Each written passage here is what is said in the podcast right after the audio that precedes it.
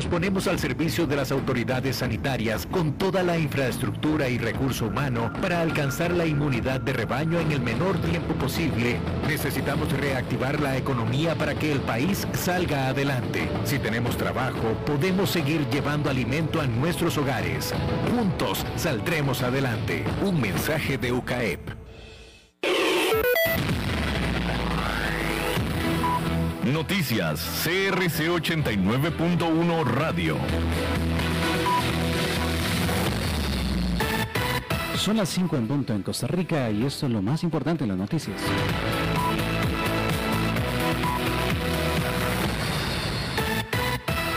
Firman ley para agilizar y modernizar procesos de contratación pública.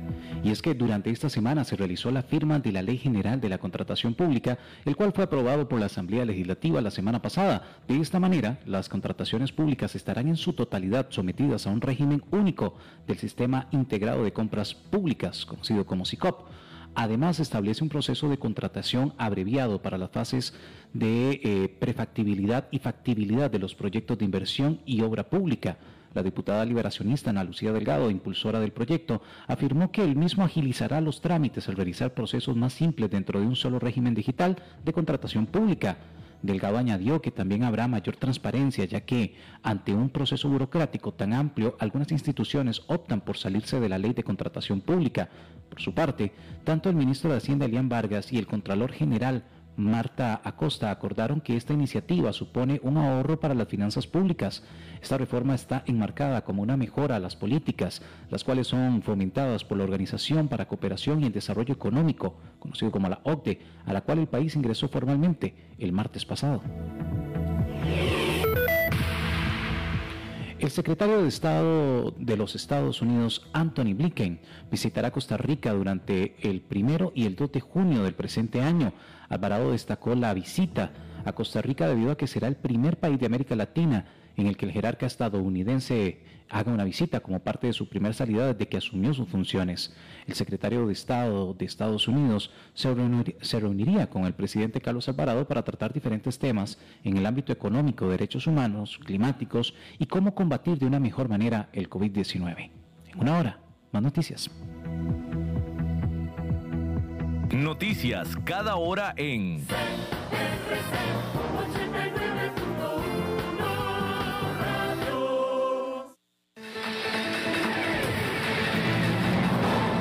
Más noticias en nuestra web, crc891.com. Seguimos en Facebook, Instagram y Twitter como CRC891 Radio y en Telegram como Noticias CRC. Más noticias cada hora.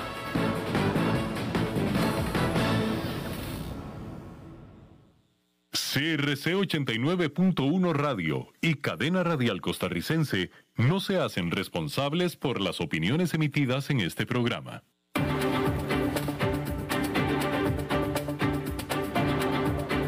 Inicia a las 5 con Alberto Padilla. Un programa diseñado con el objetivo de llevarte diariamente un tema de actualidad, acompañado siempre de reconocidos editorialistas, de lunes a viernes a las 5 de la tarde por CRC 89.1 Radio. A las 5 con Alberto Padilla.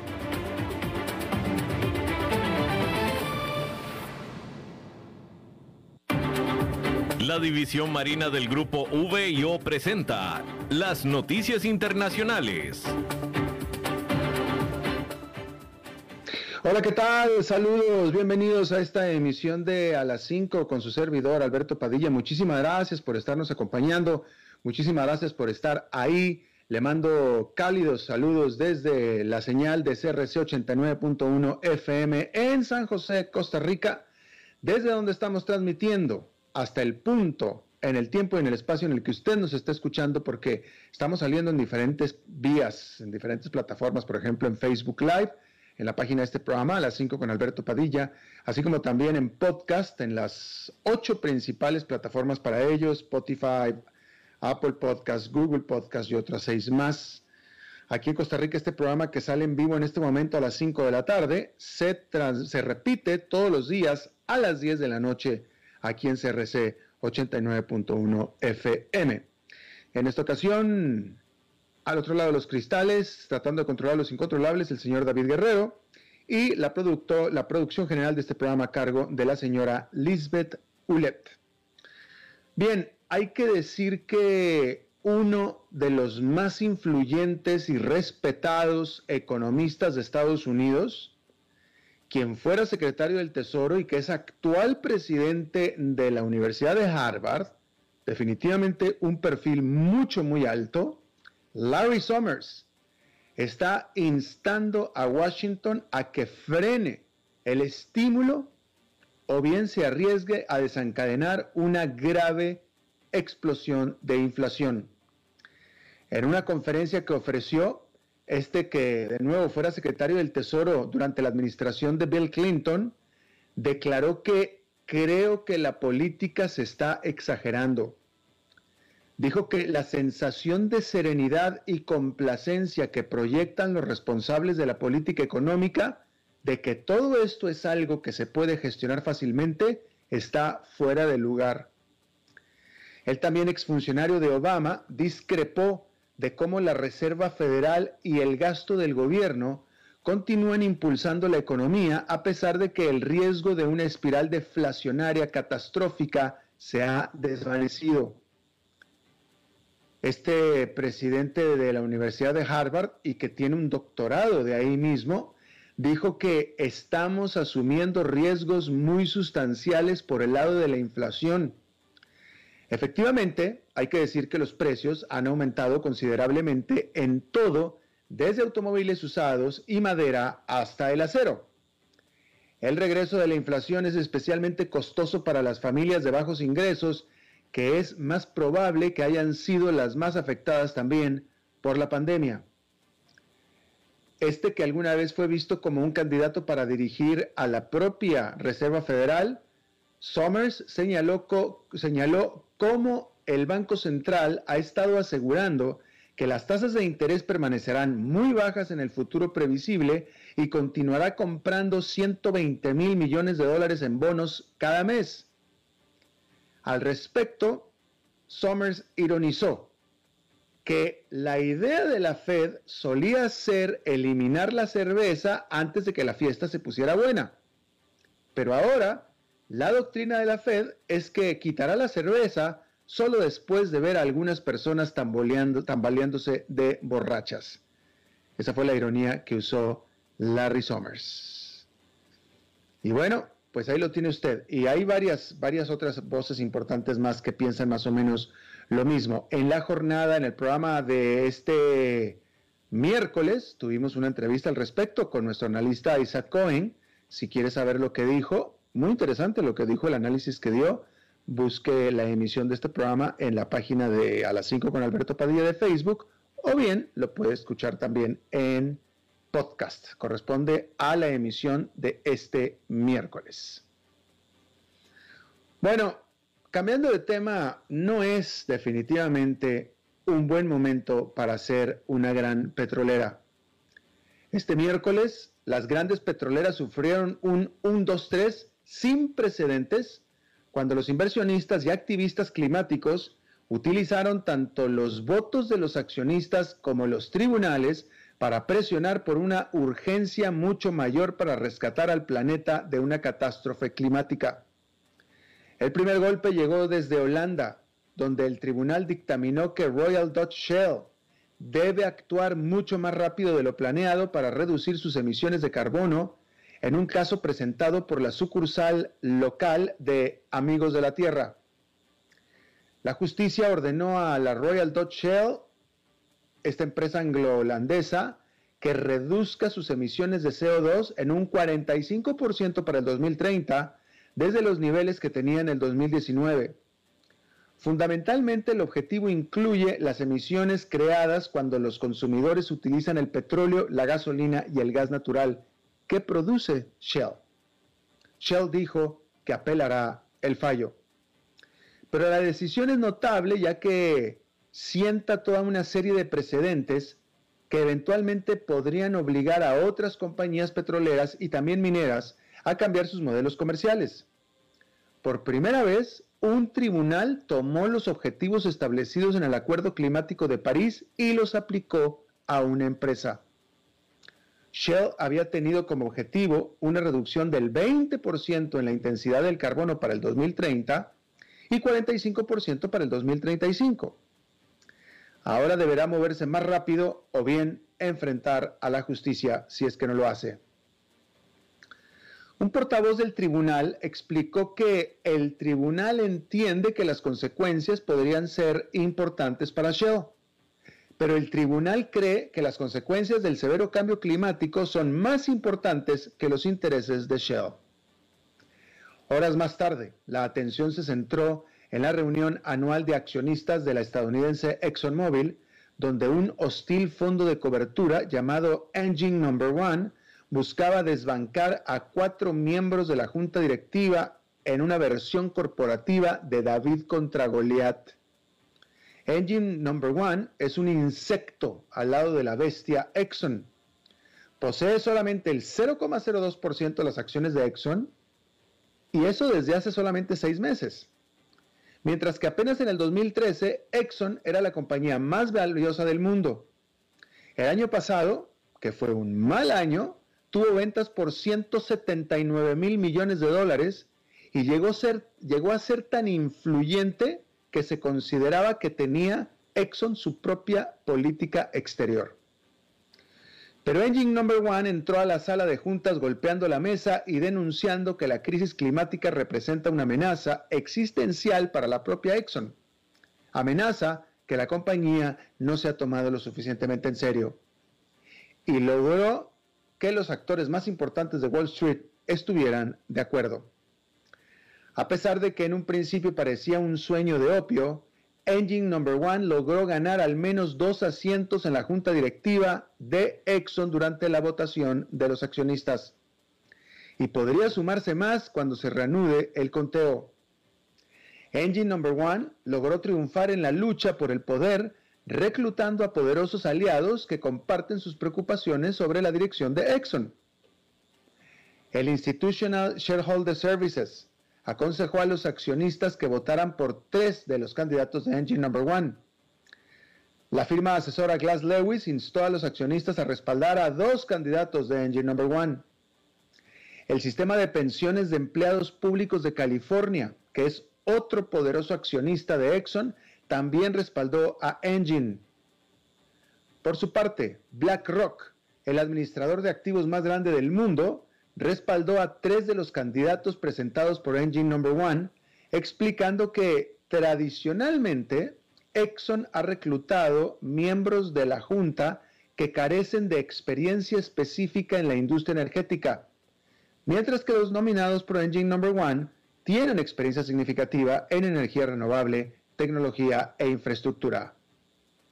Incluso fue más allá, agregando que BlackRock seguimos preocupados por la dirección estratégica de Exxon y el impacto anticipado en su desempeño financiero y competitividad a largo plazo. Y ya cuando tus principales accionistas dicen eso de ti, la verdad es que ya no tienes mucho que decir ni tampoco qué hacer. Y el tercer golpe vino cuando los inversionistas de Chevron se sumaron a la presión sobre la industria votando el miércoles a favor de una propuesta de los accionistas pidiendo a la empresa que reduzca las emisiones generadas por el uso de sus productos energéticos. En conjunto, estas derrotas envían un fuerte mensaje a otras compañías de combustibles fósiles, ya que la Agencia Internacional de Energía advirtió al mundo que debe detener de inmediato las perforaciones en busca de petróleo y gas para evitar una catástrofe climática. Ahora podemos esperar que los envalentonados activistas climáticos continuarán presionando a las empresas de energía y a sus inversionistas, impulsando el cambio mediante el uso de estas nuevas estrategias de ataque ya probadas en batalla a través de los tribunales y las resoluciones de los accionistas. Al respecto, mencionar que, de acuerdo a un informe de la Organización Meteorológica Mundial que se liberó este jueves, hay aproximadamente un 40% de posibilidades de que la temperatura global media anual alcance temporalmente los 1,5 grados centígrados críticos por encima de los niveles preindustriales en al menos uno de los próximos cinco años. Según el Acuerdo Climático de París, los países se comprometieron a reducir su producción de carbono y detener el calentamiento global por debajo de los 2 grados y, si es posible, por debajo de 1,5 grados centígrados para fines del siglo, para evitar los peores impactos del cambio climático. Bueno, pues ahí lo tiene usted. Bueno, hay que decir que a medida que se levantan los bloqueos, los consumidores en Estados Unidos han estado derrochando su dinero y no son los únicos, porque en este país el gasto de capital, el conocido como CAPEX de las empresas, está aumentando a una tasa anual del 15%. Pero, ¿será este auge simplemente una respuesta reflejo, es decir, un rebote a la reapertura? o parte de una tendencia a más largo plazo. Un análisis de The Economist y del SP500, que es el principal índice bursátil de Estados Unidos, muestra que la bonanza del gasto es desigual. Se espera que las empresas de tecnología, impulsadas por la demanda inducida por la pandemia, aumenten el gasto de capital en un 30 a 40% este año en comparación con el 2019. Las empresas que se centran en aprovechar el gasto discrecional de los consumidores también están invirtiendo con entusiasmo. Sin embargo, las empresas de industrias como la energética y la aviación están desembolsando menos y la pandemia ha llevado a algunas a adoptar la, austeridad del capital. Aún así, tanto los hogares como las empresas hoy tienen dinero ahorrado en muchos casos cortesía del gobierno. Y la pandemia ha alentado a ambos a pensar de manera innovadora y a encontrar nuevas formas de gastarlo. De tal manera que el boom puede haber llegado para quedarse.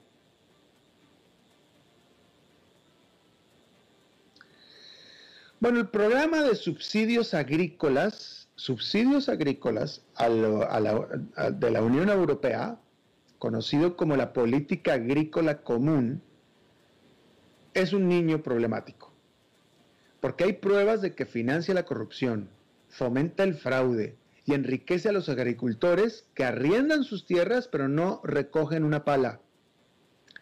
Pero después de dos días de conversaciones en Bruselas, que concluyeron este jueves, pronto podría concretarse un acuerdo sobre un paquete de 472 mil millones de dólares destinado a cubrir del 2021 hasta el 2027, pero que lleva retrasado ya dos años. Pero las reformas enfrentan oposición. Aunque el paquete incluye apoyo para proteger los ecosistemas, los activistas climáticos denuncian lavado verde por falta de objetivos firmes. Algunos políticos desconfían de imponer un requisito de agricultor activo para tener derecho a los subsidios. Los expertos estiman que, por ejemplo, el 30 a 40% de los polacos podrían quedar, sin poder, podrían quedar excluidos si la propuesta se toma en serio. Si acaso se toma en serio, hasta el 40% de los polacos quedarían excluidos. Pero incluso el acuerdo sobre esto probablemente resultará difícil de concretar como ha sucedido ya varias veces en el pasado. Y es que a los políticos les encanta mantener felices, o sea, apaciguados, a los agricultores, generalmente a costa del resto de la población. Así que es poco probable que estas reformas vayan a calmar a este niño problemático.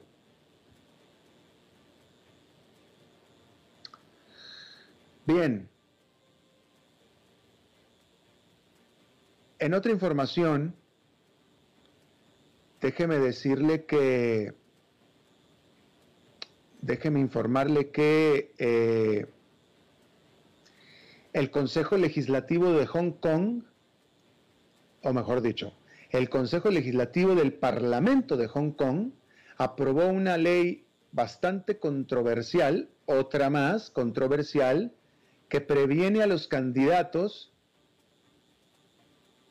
a los cuales el Partido Comunista China considera como opositores a que corran de la, a que corran, a que hagan campaña por un puesto electoral. ¿Sí? Básicamente es una ley que dice que si el Partido Comunista China piensa que tal candidato es opositor, simplemente le va a prohibir hacer campaña política por un puesto de elección popular. Punto.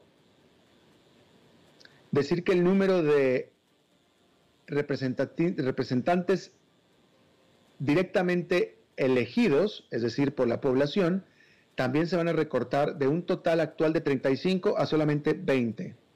Obviamente que este proyecto de ley se, aprobó con bastante facilidad y por supuesto que se hizo, vaya, que no causó sorpresa que se haya votado con bastante facilidad, puesto que eh, prácticamente todos los legisladores pro democracia renunciaron a el Parlamento de Hong Kong desde noviembre, luego de que habían despedido del Parlamento a cuatro de sus colegas. Así es que ya no hay oposición.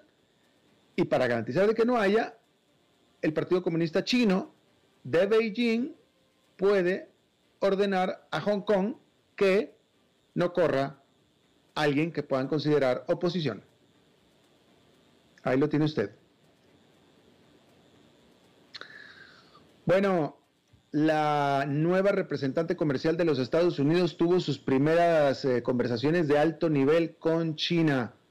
En estas conversaciones que fueron virtuales, Catherine Tai, así como el vicepremier chino Liu He, eh, bueno, pues esta primera, esta representante comercial, esta mujer, fue alabada por el lado chino quien dijo de ella que era cándida, pragmática y constructiva. Eso dijo. Hay que decir que la señora Tai ya había dicho con antelación que estaba investigando para determinar si es que China había o ha estado cumpliendo con su acuerdo de comprar 200 mil millones de dólares de bienes estadounidenses extra y no nada más de bienes, también de servicios durante el 2020 y el 2021.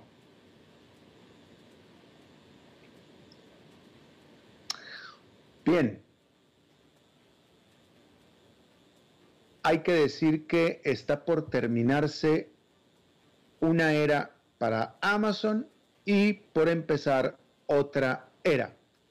¿Por qué? Porque Jeff Bezos, fundador de Amazon, dejará oficialmente su cargo de director ejecutivo este 5 de julio, anunció durante la reunión anual de accionistas de la compañía el miércoles. Bezos le entregará las riendas a Andy Jassy, quien actualmente dirige a Amazon Web Services después de casi tres décadas dirigiendo al gigante de Internet, que lo convirtió en una de las personas más ricas del mundo y Amazon a la empresa más valiosa del mundo. Bezos se convertirá en el presidente de la mesa directiva de Amazon.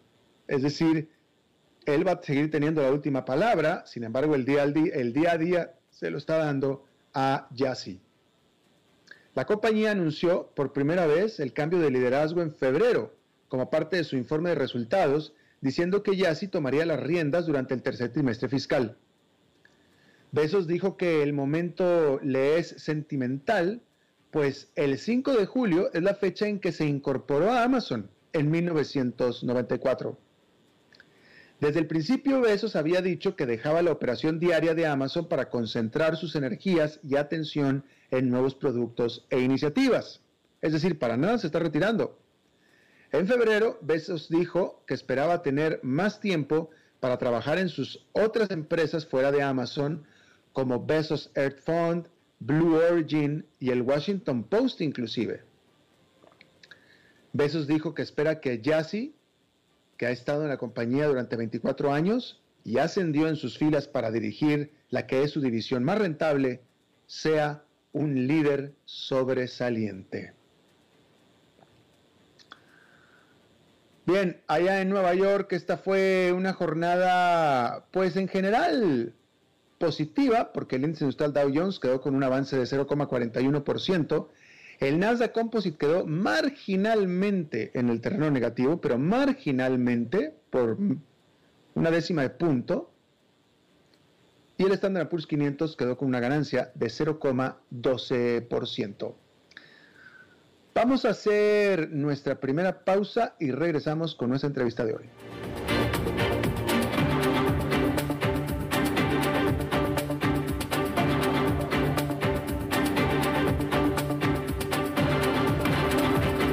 Noticias internacionales fueron presentadas por la División Marina del Grupo VIO. A las 5 con Alberto Padilla, por CRC 89.1 Radio. Dijo Salvador Dalí. Un gran vino requiere un loco para hacerlo crecer, un hombre sabio para velar por él, un poeta lúcido para elaborarlo y un amante que lo entienda. Bodegas y viñedos La Iride. Vinos argentinos de la región de Mendoza. Colecciongourmet.com. Unite al Pacto Nacional, frena la ola. Este miércoles 26 de mayo a las 12 mediodía nos uniremos en un homenaje a las víctimas de la COVID-19, haciendo un pacto personal y nacional para cumplir con las medidas sanitarias y así frenar la ola de casos que estamos experimentando. Vestí una prenda blanca y a las 12 en punto, cuando repiquen las campanas de todas las iglesias y suenen las sirenas de las estaciones de bomberos y Cruz Roja, comprometámonos a vencer la COVID-19. Frena la ola. Hacelo por Costa Rica. ¿Conoces todo lo que ofrece la División Forestal del Grupo VIO? Encontrarás generadores, bombas de agua, hidrolavadoras, motocultivadores, tractores giro cero y cortacésped. Visita la división forestal del grupo VIO en San José, Alajuela, Heredia, Cartago, Orotina, Ciudad Quesada, Liberia, Nicoya, Guapiles y Pérez Celedón. Ingresa a vioforestal.com y descubrí todas las opciones. En BD Finance nos sumamos ofreciendo una solución fintech en servicios financieros de crédito, gracias a la alianza con SAP, Microsoft, SAS y BD Consultores. Bit Digital es una plataforma 100% digital para la autogestión de créditos y también permite que otros negocios adquieran la plataforma para brindar sus propios préstamos. Bit Digital, una fintech con tecnología de clase mundial que ofrece créditos directos y también viene como aliada para cualquier tipo de institución financiera. En Bit Digital hacemos su vida más fácil. BitDigitalServe.com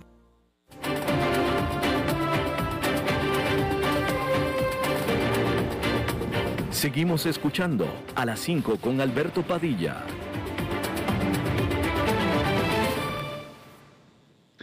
Gracias por continuar con nosotros. Bien, ah, el origen del COVID-19, el origen de este coronavirus está volviendo a ser noticia. Es consenso de que China, y específicamente la ciudad de Wuhan, es el lugar de donde salió el COVID-19. Eso es consenso. Los chinos se atreven a disputar esto, pero, pero, pero esto es consenso, ¿no? Lo que no se sabe es exactamente de dónde vino. Se asume que salió de un mercado de animales vivos donde se vendían, entre otras cosas, murciélagos y que a través del murciélago se pasó al humano y después se eh, diseminó el virus. Eso es lo que se da por asumido.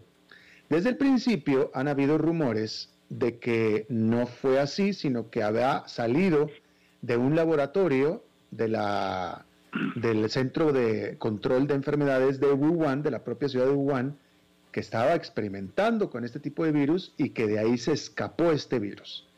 Ha habido esta teoría. Ha habido investigaciones al respecto y han sido no concluyentes. Yo creo que lo peor, lo peor que le pudo pasar a esta teoría es que Donald Trump la agarrara, porque nada más la agarró Donald Trump y la teoría perdió toda seriedad. Qué pena decirlo, pero es que es la verdad. Si la agarra alguien que típicamente miente, pues lo que esa persona vaya a decir de cualquier tema, pues ya son mentiras. Entonces, pues como lo decía Donald Trump, pues entonces perdió seriedad esa teoría. Pero eso fue Donald Trump. Y estoy siendo objetivo, ¿eh? No estoy siendo partidario, estoy siendo objetivo. Tan objetivo estoy siendo que cuando ya Donald Trump ya no la puede decir porque ya está fuera de redes sociales, sino que ahora la tomó el actual presidente de Estados Unidos, Joe Biden, ahí es donde ahora sí esta teoría está tomando fuerza y fuerza importante. Tanto que Joe Biden, el presidente de Estados Unidos, después de reportes, reportes oficiales de que varios laboratoristas de este centro de control de enfermedades de Wuhan, justo antes de noviembre, cuando se empezó a descubrir el virus, cayeron enfermos, lo cual le da señales de que efectivamente algo estaba pasando ahí, el presidente Biden mandó investigar esta teoría otra vez por varios meses más, de nuevo, para la furia de los chinos. Por cierto, que déjeme a este respecto comentarle que, eh, porque los chinos están bastante enojados, y bueno, pues eso, los chinos hicieron una protesta muy airada a este respecto, negando que haya salido de este laboratorio. Vamos a tratar de entender un poquito esto de qué se trata y para eso está con nosotros un doctor en ciencias naturales especializado en biología molecular de agentes infecciosos. Él es microbiólogo, de eh, eh, investigador también de la Universidad de Costa Rica. Fernando García, gracias por estar con nosotros. Buenas tardes. Buenas tardes. Fernando, eh, sí, señor. ¿te, parece a ti, es, es plausible, es posible que esta teoría pueda ser verdadera de que este coronavirus que conocemos haya sido escapado, que se haya filtrado de un laboratorio? Eh, eh, ¿Puede tener peso esta teoría? Eh, sí, vamos a ver, yo creo que hay varias cosas que están claras y hay algunas otras cosas que no están este, muy claras. Y entonces cuando surgen las dudas es cuando se reclama que deben haber mejores investigaciones. ¿Qué es claro? Es claro que este coronavirus tiene un origen animal, que posiblemente se o se originó a partir de los murciélagos y que eh, hizo salto de especie a otros mamíferos posiblemente y eventualmente pasó al ser humano. La pregunta que está en duda es exactamente cuál fue esa ruta y cómo fue que pasó, cómo fue que llegó desde los animales hasta el ser humano.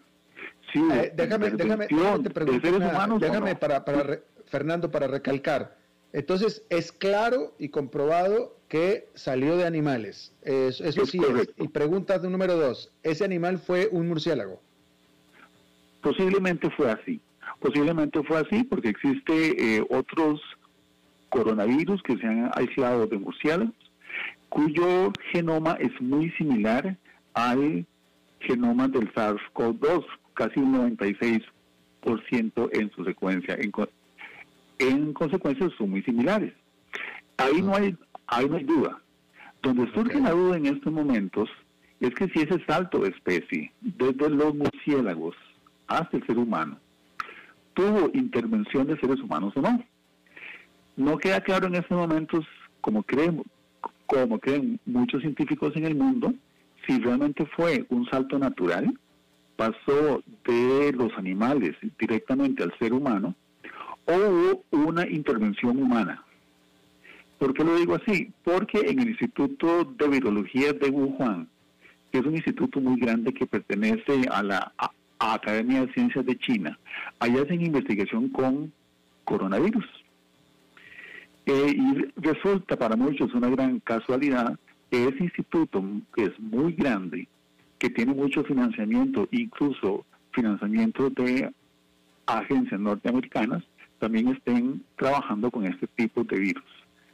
y es en la ciudad en donde justamente surge el brote. Entonces, cabe la posibilidad, eh, simplemente porque hay una coincidencia de este instituto con el origen de la pandemia, que el virus haya salido de ese instituto. Eh, en una investigación que se hizo patrocinada por la Organización Mundial de la Salud, en un reporte que se presentó a finales de marzo de este año, ellos barajan varias posibilidades. Esa es una investigación que se hizo justamente en la ciudad de Wuhan, como le digo, patrocinada por la Organización de la, de, la Salud. Eh, y no queda claro en el reporte si verdaderamente ellos pueden descartar en esta investigación que se hizo que haya sido un accidente en, uno de los laboratorios de este instituto lo que haya provocado la salida del virus y haya iniciado la pandemia. Entonces, como queda esa duda, los investiga hay varios investigadores, particularmente en los Estados Unidos y de otros países, en donde se ha pedido que justamente se investigue eh, esta posibilidad para que pueda ser descartada o no pueda ser descartada. Ya. Eh, de acuerdo a lo que se conoce, a lo que tú conoces como científico, ¿cómo es como normalmente se da este salto natural de animales a humanos? ¿Por qué medio? Vamos a ver, eso ha pasado este, muchísimas veces. Pasan los agentes infecciosos desde los animales hasta los seres humanos y eso ha pasado muchas veces desde los últimos 12.000 años, prácticamente desde el, inicio de la agricultura. Simplemente por el contacto más cercano de los seres humanos con otros animales, particularmente cuando hay altas densidades de estos animales, en consecuencia, pues entonces cabe la posibilidad de que en cualquier momento, por algún chance, se dé la transferencia de un agente infeccioso de un ser humano a los animales. A de los de puede ser de este una vaca, puede ser de un murciélago, puede ser de un perro, etcétera, etcétera, desde, los animales hacia los seres humanos. Y esto ha pasado muchas veces. Se sabe que pasó así con la tuberculosis, pasó así con la viruela, con el sarampión y con muchas otras enfermedades. Todas estas en su conjunto se conocen como zoonosis, que son enfermedades que se inician en los animales y que pasan eventualmente a los seres humanos. Ese es un eh, evento más. Lo que estamos viendo nosotros en este momento se pasa es algo que ha pasado ya muchas veces. a otro humano, es decir, con el contacto, con el salpicado de, de, de, saliva, o sea, así... O con el consumo de las carnes, con, la, con las secreciones de los animales o con los animales enfermos, pueden entonces hacer estas transferencias al ser humano. Ya, ya. ¿Para qué un laboratorio estaría o está usa estar estudiando y haciendo experimentos con coronavirus? Entonces, porque ese es un tema de, de salud pública sumamente importante para prácticamente toda la humanidad, porque los coronavirus es solamente un tipo de muchos tipos diferentes de virus que pueden pasar de los animales a los seres humanos. Y ese cabe una posibilidad. Es decir, este no es el único virus que puede hacer esto. Ya lo ha hecho por lo menos dos veces antes. En el año 2002, con la enfermedad que se conoció como SARS. Eh, en el año 2012, con la infección o con la enfermedad que se conoció con el nombre de MERS, que sigue pues en estos momentos aún en algunas partes del mundo siendo vigente. Y cuando surge esta nueva infección por este nuevo tipo de coronavirus, se pensó en un principio que era algo muy similar a lo que se estaba viendo con los otros dos casos previos del 2012 y del 2012, que iba a ser un, era un salto al ser humano otra vez y que, iba, y que se iba a dar un brote, unos cuantos casos. Lo que sucedió pues, pues justamente con este nuevo tipo de virus eh, fue una dispersión mucho más, mucho más fuerte entre las poblaciones humanas. Eh, eh, déjame te hago esta pregunta. Eh, vaya, entiendo que, el tema tiene mucho contenido geopolítico, pero, pero a ver si tú me lo puedes contestar desde tu punto de vista científico. Si, un, si se sabe, porque tú lo acabas de mencionar, si se sabe de antemano que un establecimiento, un laboratorio, está, eh, se dedica o tiene entre sus funciones manejar coronavirus, investigar coronavirus, etcétera, ¿Qué tiene de sorprendente y por qué es importante determinar si de ahí salió el coronavirus hacia afuera, si de todos se sabe que de todos está adentro? Es decir, los accidentes pueden pasar, ¿que no? Claro. Vamos a ver, yo creo que ese es un muy buen punto. E, ese es un muy buen punto. Yo creo que, eh, en primer lugar, creo que hay aquí una razón importante de salud pública. Si pasó una vez, puede volver a pasar.